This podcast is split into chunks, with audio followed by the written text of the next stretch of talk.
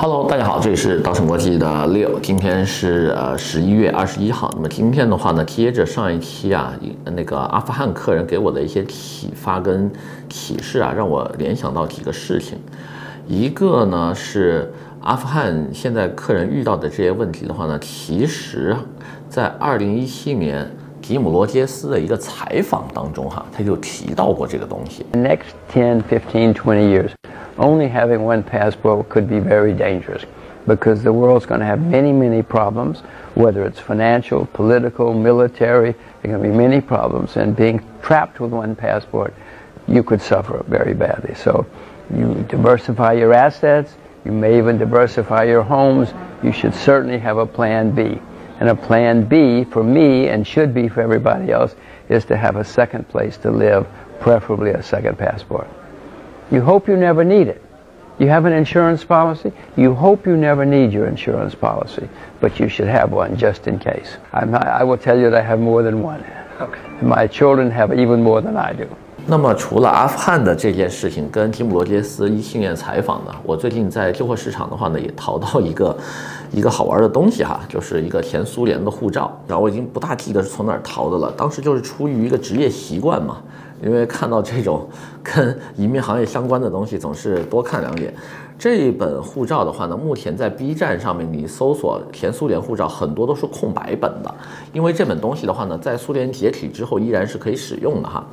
那么我这一本非常珍贵的点就在于它是一本使用过的，除了有这个呃这个真人信息之外的话呢，它这本东西上面还有很多国家的签证。呃，特别讽刺的是。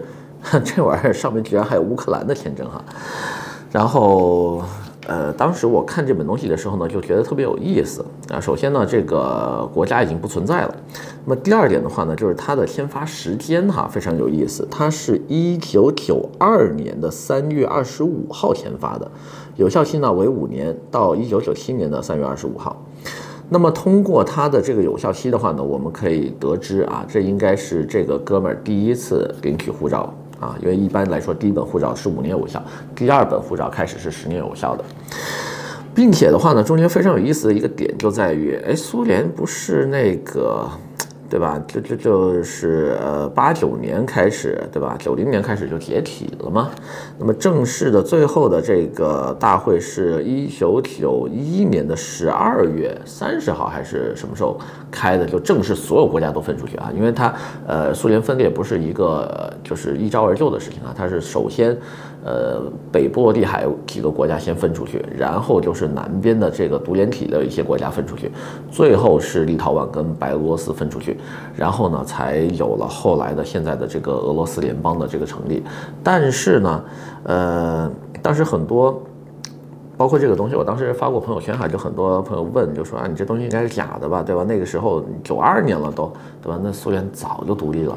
然后我后来就发现呢，这个东西其实跟大家想的不一样哈。就是苏联这个解体了之后，俄罗斯联邦虽然说已经建立了，但是它是依然在沿用啊前面的这个苏联护照的，一直用到了一九九七年，新版的俄罗斯联邦护照呢才开始在市面上流通。